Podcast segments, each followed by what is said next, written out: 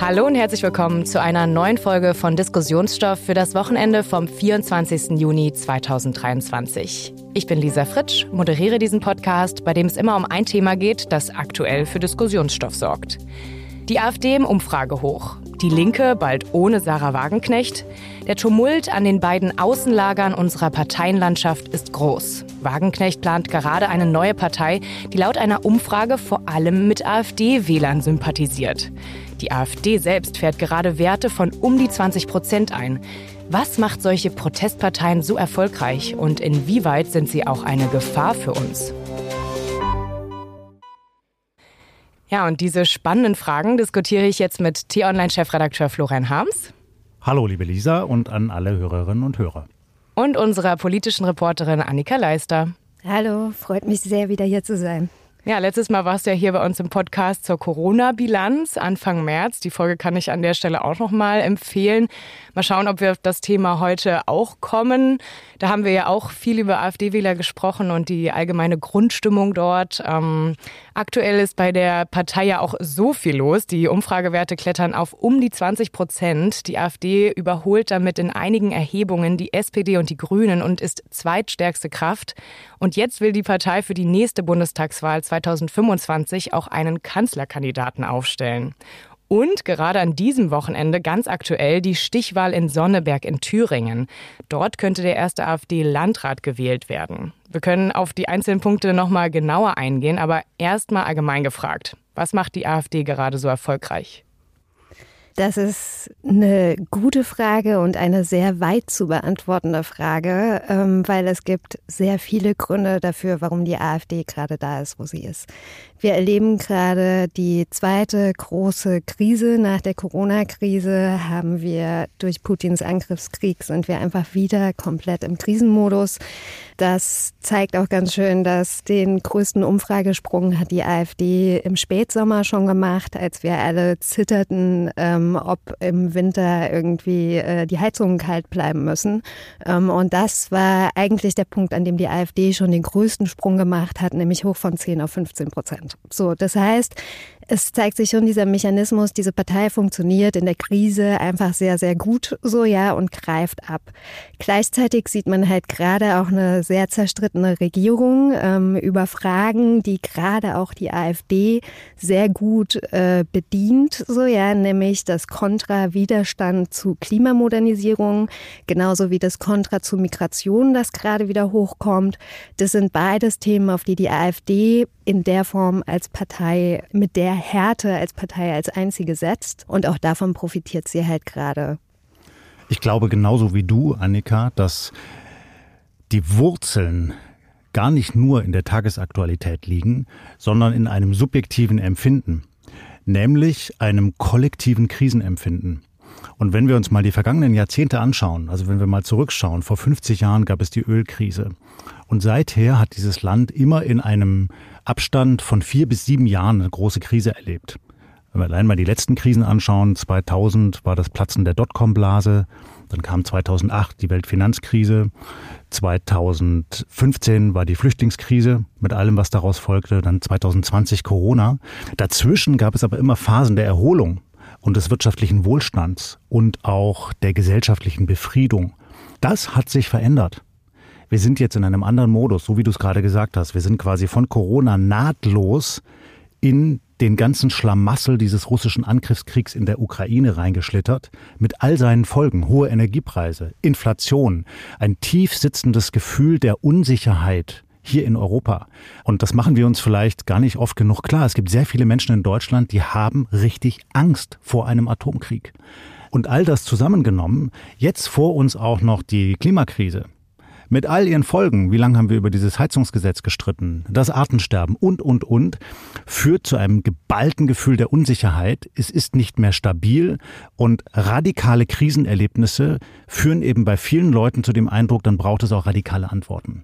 Weil man nicht in der Lage ist, abzuwarten, auszutarieren, diese berühmte Ambiguitätstoleranz zu zeigen. Also das Vermögen, Unsicherheiten, Mehrdeutigkeiten, auch Widersprüchlichkeiten auszuhalten und eben nicht zu sagen, es gibt nur schwarz oder weiß. Das ist, glaube ich, eine gesellschaftliche Entwicklung, die wir gerade an vielen Stellen in Deutschland sehen. Ja, lass uns mal nach Sonneberg schauen in Thüringen. Da wird ja jetzt am Sonntag ähm, in einer Stichwahl entschieden, ob es dort den ersten AfD-Landrat gibt, deutschlandweit. Es gibt ja aber auch schon viele Wahlen, die die AfD gewonnen hat. Also in Brandenburg und Sachsen erinnere ich mich, dass die AfD da seit Jahren gute Werte erzielt und es gibt teilweise auch AfD-Bürgermeister. Was ist denn jetzt in Sonneberg ähm, so besonders? Also es wäre erstens der erste AfD-Landrat, der in so eine Position reingewählt würde. Also es wäre das erste Mal, dass die AfD das erreicht und das ist was, was diese Partei schon sehr lange will, was auch die AfD Thüringen unter Björn Höcke sehr explizit als Ziel auch ausgerufen hat. Ähm, von daher ist es erstmal für die Partei würde ein Wunschtraum wahr werden, sozusagen. Und man hat natürlich in Thüringen den Sonderfall, Stichwort Björn Höcke. Es ist kein anderer AfD-Landesverband so offensichtlich radikal, so offensichtlich rechtsextrem wie der Thüringer. Und da hat man eben einfach wieder diesen Fall dieses Unverständnis, dieses große Unverständnis von außen, denke ich, warum wird jemand auf dieser Ebene gerade als direkter Kommunalpolitiker, der für dich regiert, gewählt, obwohl er eben aus einem solchen Landesverband kommt. Woran äußert sich denn das in Thüringen, das sehr rechtsextremistisch ist? Sind das ähm, die Dinge, die Höcke und seine Kollegen dort sagen? Oder sind das auch wirklich Themen, die in Thüringen besonders konkret sind, wo die AfD anders Leute erreichen kann als jetzt in anderen Gebieten Deutschlands? Hm, ich denke, das geht schon Hand in Hand so, ne? Aber äh, Höcke ist einfach der rechtsextreme Scharfmacher der AfD schlechthin so. Er wird auch in den Medien ganz oft schon überstilisiert, so ja, finde ich. Ähm, aber er hat halt auch eine wahnsinnig große Kraft in dieser Partei. So, ja. Also wenn er auf Parteitagen auftritt, dann geht er zum Beispiel standardmäßig, nimmt er nicht das Saalmikrofon, sondern stellt sich auf die Bühne, spricht von oben, stellt sich direkt neben Alice Weidel. So. Und wenn der seine Leute mobilisiert, zu wählen für oder gegen einen Antrag auf so einem Parteitag, dann geht die Sache in der Regel im Sinne von Björn Höcker aus. So, ja, und das ist einfach, was sich ganz klar beobachten lässt, so, ja, und deswegen gilt Höcke halt auch als Schafmacher, Strippenzieher hinter den Kulissen. Und was die Partei im Osten angeht, ist es definitiv wahr. So, ja, also Sachsen-Anhalt, Thüringen, Sachsen, das sind geschlossene Höckeverbände, die zu ihm stehen, ziemlich geschlossene Höckeverbände, die zu ihm stehen, die auch alle damals die Erfurter Resolution unterzeichnet haben. Und diese Macht hat er einfach auch über den Osten hinaus, auch in den Westen hinein in dieser Partei. Und weil du jetzt nach Sonnenberg gefragt hast, habe ich den Eindruck, da kommt eins zum anderen. Björn Höcke ist de facto ein Neonazi. Der darf sogar per Gerichtsurteil als Faschist bezeichnet werden, weil er sich entsprechend geäußert hat, weil er entsprechend agiert. Und er wird natürlich dann im gesellschaftlichen Diskurs und von den anderen Parteien auch entsprechend behandelt. Das ist ja auch richtig so. Dadurch haben aber offenkundig dann relativ viele Leute, eben zum Beispiel in einem kleinen Ort in Thüringen, die vielleicht der AfD zuneigen, den Eindruck, sie würden jetzt auch mit stigmatisiert, ausgegrenzt aus dem gesellschaftlichen und politischen Diskurs. Und man hat das gerade ganz gut gesehen in einem Video, was Wellen geschlagen hat in den vergangenen Tagen von den Kollegen von Spiegel TV. Die sind mit der Kamera dort nach Sonnenberg gegangen, haben einfach mal wahllos Menschen gefragt und haben Menschen gefunden, die quasi gesagt haben, wir brauchen in Deutschland wieder eine NSDAP, die hier mal richtig aufräumt. Das sagen die beim Eisbecher und beim Cappuccino im Eiscafé. Und da merkt man, da mögen vielleicht Leute einen Knacks in der Birne haben, aber vielleicht ist es auch so, dass man sich so weit ausgegrenzt fühlt von allem, was in diesem Lande stattfindet, dass man den Eindruck hat, so jetzt zeigen wir es denen mal. Jetzt zeigen wir es allen anderen, jetzt zeigen wir es denen da oben, indem wir eben den Radikalen wählen, beziehungsweise den, der für den Höcke dann hier steht als Landratskandidat. Da würde ich auch nochmal anschließen, weil ich finde, das ist total richtig. Das ist ja die Strategie gewesen, die Parteien jetzt die ganze Zeit im Umgang mit der AfD hatten. Wir entweder ignorieren wir sie oder wir schließen sie komplett aus und senden damit ja auch dieses Signal an die Wähler. Man merkt halt zunehmend, diese Strategie geht halt nicht mehr auf. Also gerade im Osten, wenn man da unterwegs ist und bei solchen Wahlen mit den Leuten redet, ja, dann sagen die, ja klar, ähm, Jetzt mobilisieren wieder alle anderen Parteien zusammen gegen die AfD. Das ist ja super undemokratisch. Aus der anderen Perspektive würde man sagen, nein, es ist demokratisch, weil sich die demokratischen Parteien äh, zusammenschließen, um zu verhindern, dass eine undemokratische Partei irgendwie ins Amt gehoben wird. Aber aus deren Perspektive ist es eben anders. Aus deren Perspektive ist, hallo, äh, der Mann bekommt 49 Prozent, der Mann bekommt 50 Prozent und kommt dann, äh, ne, und jetzt mobilisiert ihr, damit er nicht ins Amt kommt. Genau dasselbe bei den Landtagswahlen so. Und das wird eben als undemokratisch wahrgenommen, das wird als ausschließend wahrgenommen und da wächst der Protest auf jeden Fall, finde ich auch, ja. Aber was wäre dann die Alternative? Ich meine, jetzt kam ja auch diese Woche die Nachricht, dass die AfD einen Kanzlerkandidaten oder eine Kanzlerkandidatin aufstellen will für die nächste Bundestagswahl.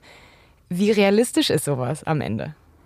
Na, es ist natürlich unrealistisch, dass ein AfD-Mann oder AfD-Frau Kanzler oder Kanzlerin in Deutschland wird, weil die anderen demokratischen Parteien würden sich dem immer verwehren. Und es ist ja nicht absehbar, dass so eine Partei eine absolute Mehrheit bekommt, um außerhalb einer Koalition alleine zu regieren. Aber so eine Kandidatur kann der Partei natürlich weiteren Auftrieb geben, weil sie dann auch verstärkt in den Medien stattfindet, ja, weil das ja ein Machtanspruch ist, den man da formuliert. Da kann man einen Kandidaten oder eine Kandidatin entsprechend inszenieren. Und das stellt die Frage an die demokratischen Parteien, wie sie damit umgehen. Und ich stimme dir zu, Annika, ich glaube, die bisherigen Strategien sind zu hinterfragen, weil die an vielen Teilen nicht mehr so funktionieren. Ich habe den Eindruck, unsere Demokratie muss wehrhaft sein, die muss sich verteidigen. Wenn die Demokratie sich nicht verteidigt, dann erleben wir das wie in Weimar dass man nämlich so eine Art Wuschi-Wuschi-Umgang macht mit den Radikalen, egal ob von rechts oder links, und dann irgendwann sich wundert, wenn die Radikalen die Macht übernehmen. Das heißt, wenn der Verfassungsschutz feststellt, und das hat er getan, dass die AfD in Teilen rechtsradikal ist, dann muss das klar benannt werden und die müssen auch aus bestimmten Ämtern ferngehalten werden. Und der Verfassungsschutz und die Sicherheitsbehörden müssen sowas verfolgen. Ausgrenzung. Auf der anderen Seite muss man natürlich um jene Menschen kämpfen, die jetzt vielleicht nicht Kokolores in der Birne haben oder Rechtsextremisten sind, sondern einfach nur diesen Frust empfinden und den Eindruck haben, sie werden nicht mehr mitgenommen, sie werden nicht mehr gehört. Und dann reden die da irgendwie über ein Heizungsgesetz. Ich habe gerade eine neue Heizung im Keller für viel Geld mir geleistet und die soll ich jetzt wieder rausreißen, nur weil die sich irgendwas mit Klimaschutz ausdenken. So kann ja wohl nicht wahr sein. Und um solche Menschen muss man sich kümmern und muss dabei auch klar darüber reden, wo nach wie vor strukturelle Probleme sind. Also es ist nach wie vor so, dass in den neuen Bundesländern die Menschen im Durchschnitt 600 Euro weniger verdienen als im Westen. Und das kann ja wohl nicht so bleiben. Und auch die Renten werden jetzt erst nach all den Jahrzehnten angeglichen auf dasselbe Niveau. Oder es sind wirklich nur 7,5 Prozent, glaube ich, der Führungskräfte in Spitzenpositionen der Wirtschaft aus dem Osten. Entspräche es wirklich der Bevölkerungsmehrheit, dann müssen es an die 20 Prozent oder mehr sein. An solche Themen müssen wir ran. Ja, wir hatten jetzt den Aspekt Frust, Enttäuschung, nicht gehört werden. Und auch das, was du, Annika, meintest, dass von oben regieren, dass sich AfD-Wähler eine stärkere Führung wünschen. Jetzt hattest du, Florian, nochmal den Aspekt, diesen finanziellen Aspekt Ost und West angesprochen. Welche Rolle spielt denn jetzt der Ukraine-Krieg und alle russischen Narrative, die sich dabei entwickeln und die die AfD ja auch teilweise bedient?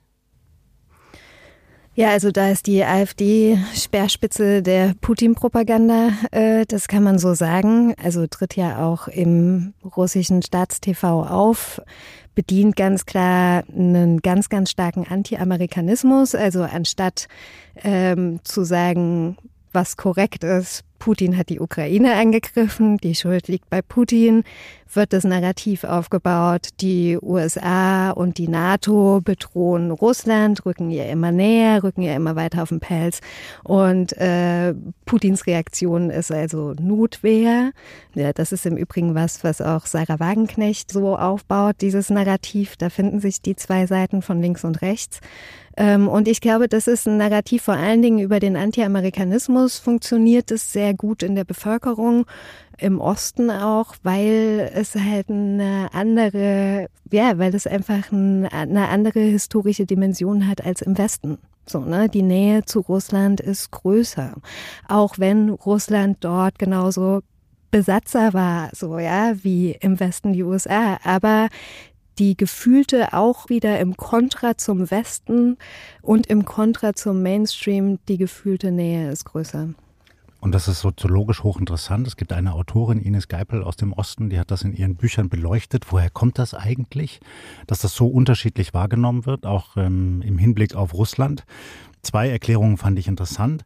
Das eine war etwas, das man natürlich als Bürgerinnen und Bürger der DDR erlebt hat, dass die Russen übermächtig sind und dass man sich mit denen lieber nicht anlegt. Und das hat ja auch die deutsche Geschichte gezeigt, ja, dass das sehr ungut ausgeht, wenn man sich mit diesem riesigen Reich anlegt. Das sollte man auch nicht tun, jetzt mal abseits aller moralischer Gesichtspunkte. Und das Zweite ist, dass natürlich viele Eliten dann im Osten eine sehr große Nähe zu Russland hatten.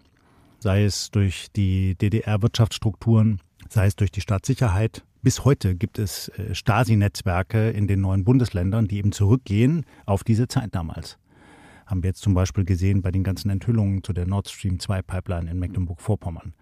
Und das sind natürlich Menschen, die haben Einfluss, die prägen auch einen gesellschaftlichen Diskurs. Und das ist etwas anderes als im Westen. Und dann kommt halt drittens hinzu, dass es natürlich diese kritische Auseinandersetzung mit den Mächten, die hier Einfluss haben, in der Tiefe und auch in der Länge in den neuen Bundesländern nicht so gegeben hat wie im Westen. Also was haben wir in Westdeutschland in den 60er Jahren und in den 70ern diskutiert über die Amerikaner?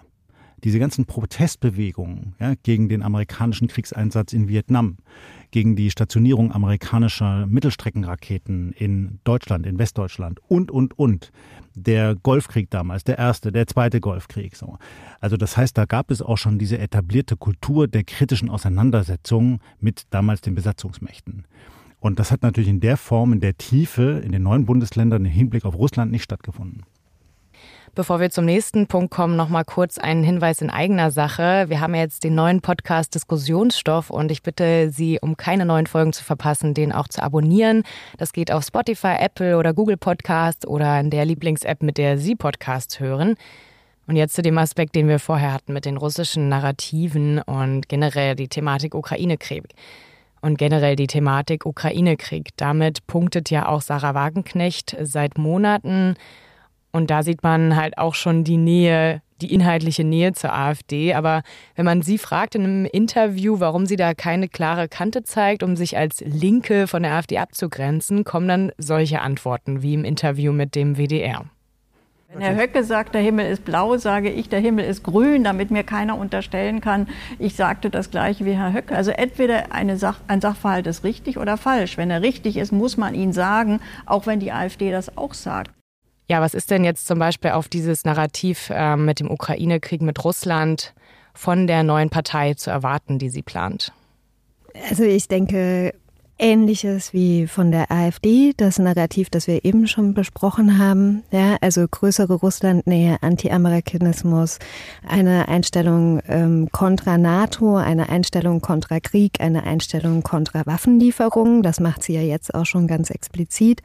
Und ich denke, es gibt aber auch noch andere Felder, ähm, wo sie die AfD berührt oder beziehungsweise dem AfD-Programm nahe ist. Es ist ja auch ihr explizites Ziel, wenn sie das so tun würde, diese Partei zu gründen, der AfD-Wähler abzujagen. Und das sind halt auch Felder wie Migration, ähm, Klimamodernisierung und ein Kampf gegen die Grünen, so gegen die grünen Ideologie. Also da gibt's tatsächlich mehrere Punkte, äh, wo Frau Wagenknecht und das AfD-Programm äh, durchaus Überschneidungen aufweisen. Und Ihr Verhältnis zur AfD ist natürlich ein taktisches. Also sie formuliert das immer so, dass sie den Menschen, die vielleicht gegenwärtig der AfD zuneigen, nicht signalisiert, dass sie gegen die AfD und damit gegen diese Menschen ist, sondern sie will ja diese Leute abgreifen für ihre künftige Bewegung, mit der sie liebäugelt. Und sie vertritt ja ein Programm, wie Annika gerade von dir geschildert, das nicht konstruktiv ist, sondern das ist immer ein Dagegenprogramm. Das heißt, das ist eine Protestwählerhaltung. Und das ist natürlich die Schwierigkeit dabei. Würde so eine Person in eine Verantwortung gelangen, käme sie schnell zu dem Punkt, dass sie dieselben Probleme hat, die die Regierenden jetzt haben. Weil es ist halt nicht schwarz oder weiß, sondern man muss in der Regel einen Kompromiss schmieden in der Demokratie. Zu so etwas sind aber Personen wie Sarah Wagenknecht offenkundig nicht in der Lage. Das konnte sie ja noch nicht mal in ihrer eigenen Partei herstellen. Deshalb sind solche Personen so gefährlich, weil sie einfach nur dagegen sind. Das finde ich auch einen total wichtigen Punkt und ich finde, ich glaube, das ist am ehesten auch die Strategie, die solche Protestparteien entzaubern kann. So, ja, zu zeigen, sie bieten nur eine Pseudo-Alternative, ihr bietet keine wirkliche Alternative. Ja?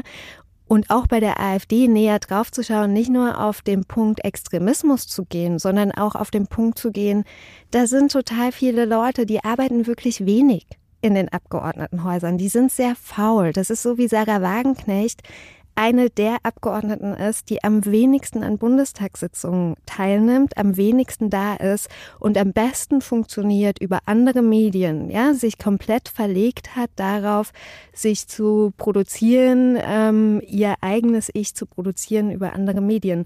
Und das, glaube ich, aufzuzeigen, was wäre, wenn diese Leute in der Regierung sitzen würden, was leisten diese Leute überhaupt tatsächlich? Das ist, glaube ich, so ein Punkt, der sie nochmal entzaubern könnte, fernab vom Extremismus Rassismusvorwurf. Ja, ich finde es schön, dass wir auch nochmal zu dem Punkt, wie realistisch ist das Ganze zurückgekommen sind. Ähm, denn es ist ja auch so, dass diese Parteien eben nur auf einzelne Aspekte gerade ähm, Wert legen, aber halt nicht das große Ganze. Und Politik ist halt oft viel mehr. Aber ich finde auch den Aspekt, den du gerade angesprochen hast mit der Medienwirklichkeit. Ich glaube, es hat sich auch in den letzten 10, 20 Jahren extrem gewandelt, die Medienbranche, die Mediennutzung. Was meint ihr, wie hat das Ganze darauf nochmal einen Einfluss? Ja, das hat natürlich einen Einfluss, insbesondere die Entwicklung der sozialen Medien, wo einzelne Personen ohne jegliche Faktenbasis einfach Dinge behaupten können und sich das dann millionenfach verbreitet. Und Menschen, die vielleicht nicht per se Medienkompetenz haben, den Eindruck haben, das hat dieselbe Wertigkeit wie ein recherchierter Bericht in einem Medium, im Radio, im Fernsehen, in Internetmedien, in Zeitungen. Und so kriegen Menschen wie Frau Wagenknecht überproportional Gewicht. Was wir dort sehen auf Kanälen wie Twitter, wie Instagram, wie TikTok, ist eigentlich ein permanentes kollektives Stammtischgespräch mit einem ordentlichen Alkohollevel, ohne dass ich ihr jetzt vorwerfe, dass sie da besoffen daherredet. Aber so sind die Gespräche häufig. Ja, sehr pauschal, undifferenziert und sehr immer dagegen. Das kann da wohl nicht wahr sein. Da muss man doch mal und so. Und wenn diese Stimmung überhand nimmt und sich immer mehr Menschen davon anstecken lassen und andere abschrecken lassen, die den Eindruck haben, da will ich eigentlich nicht Teil sein. Ich bin ja vernünftig und ich will eigentlich an einer konstruktiven Gesellschaft teilnehmen. Ich ziehe mich dann lieber zurück. Dann wird's gefährlich. Und dann sehen wir eine Entwicklung wie in Amerika, wo die Menschen sich eigentlich nur noch in ihren radikalisierten Filterblasen bewegen, sich nur noch anschreien, statt miteinander zu diskutieren und am Ende kein konstruktives Ergebnis rauskommt, sondern so eine Knallscharge wie Donald Trump in das mächtigste Amt gelangt. Dazu vielleicht einfach nur noch als illustrierendes Beispiel aus der AfD-Strategie. So, ja, das ist die Partei, die am besten auf Social Media funktioniert. So, ja, die anderen können in Followerschaft stehen sie echt komplett im Schatten. Ähm, und sie ist auch die Partei, die sich am meisten Mühe gibt, dahingehend, weil es ihr natürlich bewusst ist. So, ja, jede Rede, und wenn es richtig knallt, dann erst recht, das wissen Sie auch vorher, jede Rede im Bundestag wird aufgenommen, wird separat über YouTube ausgestrahlt, so, ja, und unter den Abgeordneten ist das schon so ein richtiges Battle, so, ja, wie viele Abrufe hast du, wie viele Abrufe hast du, wie viele Abrufe hast du, so, ja, das ist die Wertigkeit, die zählt weil du weißt, du kommst in die normalen Medien in der Regel nicht rein mit deinen populistischen Inhalten. Und dahinter steckt eine tatsächlich perfide Medienstrategie. Ich habe mir das mal angesehen. Die haben mich tatsächlich mal Annika in ihren Newsroom reingelassen im Bundestag, die AfD. Ja. Und da habe ich mir das angesehen. Da sitzen Angestellte, die verfolgen, was gerade passiert. Und wenn sie irgendwo sehen, da ist ein Aufregerthema, dann jagen sie in den sozialen Medien ihre Trolle auf diese Person, auf dieses Thema. Und offenkundig gibt es dabei auch Unterstützung von russischen Trollen, von russischen Trollfabriken. Und das macht es eben so gefährlich, weil man dann als Einzelner, der vielleicht jetzt nicht über so eine große Medienmacht in den sozialen Medien verfügt, komplett untergehen kann. Selbst wenn man die vernunftbegabte Position vertritt. Vielleicht kannst du es kurz nochmal erklären, was Trolle und was die da genau machen? Also Trolle sind Menschen, zum Teil auch Maschinen wie Bots, die einfach nur dafür da sind, ein bestimmtes Narrativ in den sozialen Medien massenhaft zu befeuern. Als Beispiel die Behauptung, dass nicht Putin am Krieg in der Ukraine schuld sei, sondern nur die Amerikaner, weil die hätten ja irgendwann mal irgendwas versprochen und dann nicht eingehalten. Und diese Erzählung wird immer wieder wiederholt und wiederholt und wiederholt in verschiedenen Formen und Varianten mit gefälschten Bildern belegt, mit angeblichen Behauptungen in Beziehung gesetzt, die gar nichts damit zu tun haben. Und so entsteht eben eine Verschwörungsideologie, wie wir es beispielsweise auch bei Corona gesehen haben. Ich wollte noch mal kurz auf den einen Aspekt, den du, Annika, angesprochen hast. Ähm, es klang vielleicht für einige Hörer so ein bisschen wie ein Vorwurf, dass Wagenknecht ähm, faul sei und nie im Bundestag sei. Ähm, hat das nicht auch damit zu tun, dass sie sich einfach mit der Linken gerade bricht und da auch weniger Präsenz zeigt deswegen? Ich glaube, das ist schon länger so. Also, dass sie wenig anwesend ist. Auf jeden Fall ist das innerhalb ihrer Fraktion schon länger so bekannt. Und klar kann man sagen, ja, jetzt hat sie diesen Streit mit der Partei, dann ist das ja nachvollziehbar, aber ich meine, sie hat ein Mandat. Sie wurde gewählt in diesem Bundestag, um dort zu arbeiten, nicht um parallel in irgendwelchen Talkshows zu sitzen. Beides kann sie ja gerne tun, ohne Frage, so. Aber ich finde meiner Meinung nach, dass ich mir unter Mandatsträgerschaft dann doch was anderes vorstelle.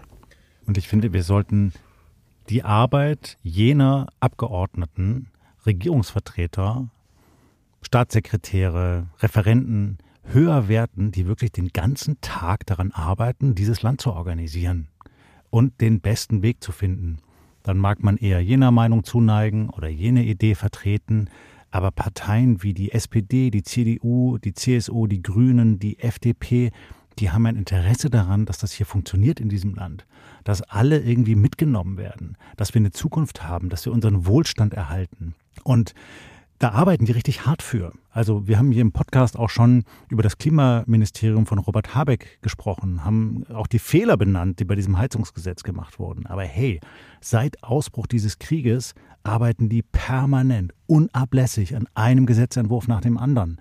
Die haben die Energieversorgung sichergestellt, die LNG-Terminals hingestellt, die ähm, haben die Gaspreise gedeckelt, die Strompreise gedeckelt. Die sind jetzt dabei, zu gucken, dass wir eine nachhaltige Wärmeversorgung in Deutschland organisieren. Was kommt als nächstes? Das E-Tankstellennetz im Verkehrsministerium und, und, und. Das sind knallharte Themen, schwierige, komplexe Themen, aber es gibt Menschen, die sehr hart daran arbeiten. Auch anschließend daran einfach für mich ist da wirklich auch das Erschreckendste, wenn man sich die Umfragen ja anguckt, äh, im Deutschland-Trend, wo die AfD, glaube ich, noch 18, 19 Prozent hatte und dann die Frage war, war an, gezielt an die, die gesagt haben, ich würde AfD wählen. Warum wollen sie diese Partei wählen? Die Antwort war von 75 Prozent, ich möchte den anderen Parteien einen Denkzettel verpassen. So, das ist für mich eine total erschreckende Vorstellung, dass es für Leute in Frage kommt, diese Partei zu wählen, die, wir haben schon darüber gesprochen, seit letztem Jahr vom Verfassungsschutz offiziell ja, als rechtsextremistischer Verdachtsfall beobachtet wird, gerade so hart auftritt wie sonst nirgendwo. Alle anderen rechten Parteien in Europa zügeln sich, sind so an die Macht gekommen, zum Teil Meloni in Italien, die Schwedendemokraten in Schweden, alle mit einem gemäßigteren Kurs. In Deutschland geht die AfD den anderen Weg und jetzt sind wir trotzdem an dem Punkt, wo sie so extrem auftritt wie nie, sind wir trotzdem an dem Punkt, dass so viele Leute sagen wie nie, jetzt mache ich da aber mal ein Kreuzchen, um denen einen Denkzettel zu verpassen. Das finde ich wirklich erschreckend besorgniserregend. Und da ähneln sich ja auch die Stimmen jener, die man dann befragen kann, warum sie das machen, mit den Stimmen, die wir kennen aus den 30er Jahren in Deutschland. Ja, also diese Radikalisierung bis hin zum Jahr 1933, als die Nazis die Macht ergriffen haben hier muss mal wieder richtig aufgeräumt werden. Es braucht mal wieder einen starken Mann. Hier brauchen wir mal klare Kante. Wir können nicht dieses Wischiwaschi machen. So. Das sind dieselben Stimmen. So, und das macht das Ganze so gefährlich, weil wir haben das schon mal erlebt. Ja, ich sehe das auch so, aber trotzdem ist es, denke ich, auch so, dass diese Punkte, die du gerade, Florian, angesprochen hast, in Bezug auf die Bundestagsabgeordneten, das Klimaministerium und so, das ist alles so abstrakt für viele Menschen. Wenn wir jetzt nochmal zurück auf Sonneberg blicken. Ja, ein LNG-Terminal.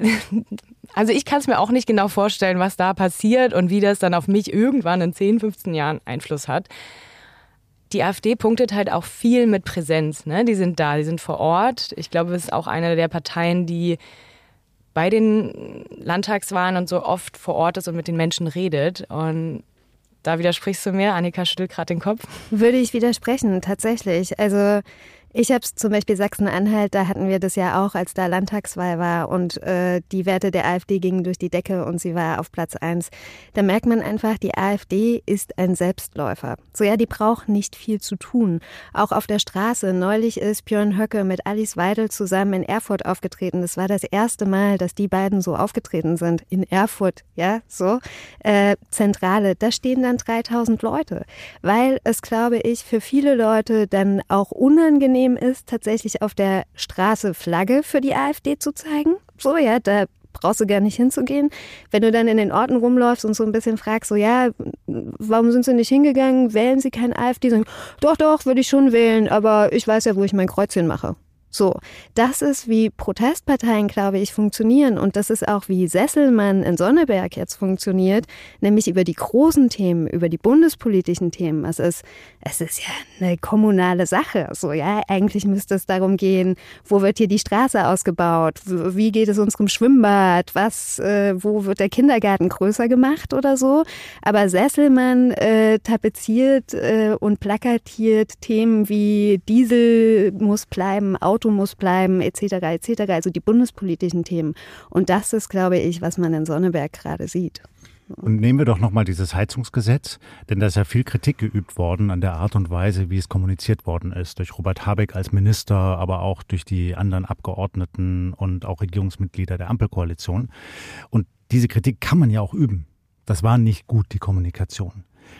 Aber hey, als Demokrat in diesem Land hat man nicht nur eine darf man nicht nur auf die Bringschuld setzen, also dass die Politiker mich informieren müssen darüber, was jetzt hier passiert, sondern man hat auch eine Hohlschuld, dass man sich wirklich aktiv darüber informiert, was hier gerade passiert und sich nicht nur zurücklehnt und zu sagt, das ist ja alles Quatsch, das lehne ich ab, Protest. Und dann kommt natürlich noch die Komponente der Medien dazu, weil du die auch angesprochen hast, Lisa. Und jetzt mal abseits der sozialen Medien haben wir etablierten Medien natürlich eine riesengroße Verantwortung. Erst recht in solchen Krisenzeiten wie jetzt, in so aufgewühlten Debatten wie über das Heizungsgesetz, differenziert zu berichten, faktentreu zu berichten. Und da hat man eben insbesondere beim Heizgesetz gesehen, dass die große Boulevardzeitung Bild keinen Journalismus mehr gemacht hat, sondern Aktivismus. Sie hat eine Kampagne gefahren. Und damit stärkt sie natürlich Extremisten wie in der AfD. Aber ich glaube, ein großes Problem ist halt auch dieses Vertrauen das Vertrauen in die Politik, das Vertrauen in die Medien.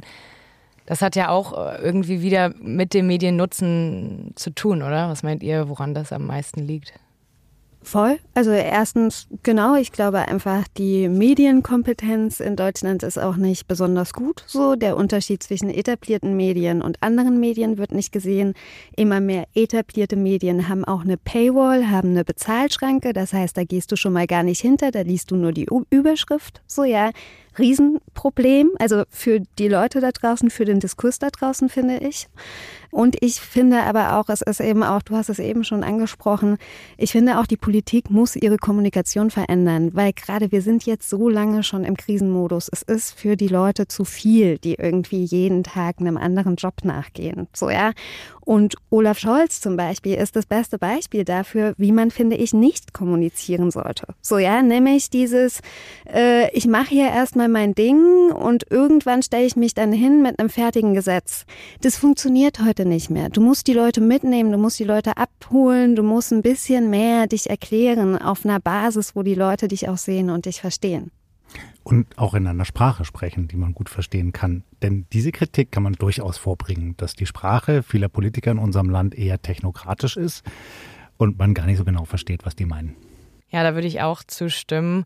Und damit kommen wir jetzt zum Ende der Diskussion. Es war auf jeden Fall sehr spannend. Wir haben festgestellt, warum die AfD gerade so erfolgreich ist und welche Ähnlichkeiten da auch zu der neu geplanten Partei von Wagenknecht stecken. Da bleibt es auf jeden Fall spannend und spannend wird es auch in Sonneberg in Thüringen dieses Wochenende. Alle aktuellen Nachrichten zu der Landratswahl dazu lesen Sie auch auf T-Online oder in unserer App. Und damit danke ich euch, lieber Florian, liebe Annika. Ich hoffe auch Ihnen, liebe Hörerinnen und Hörer, hat es gefallen.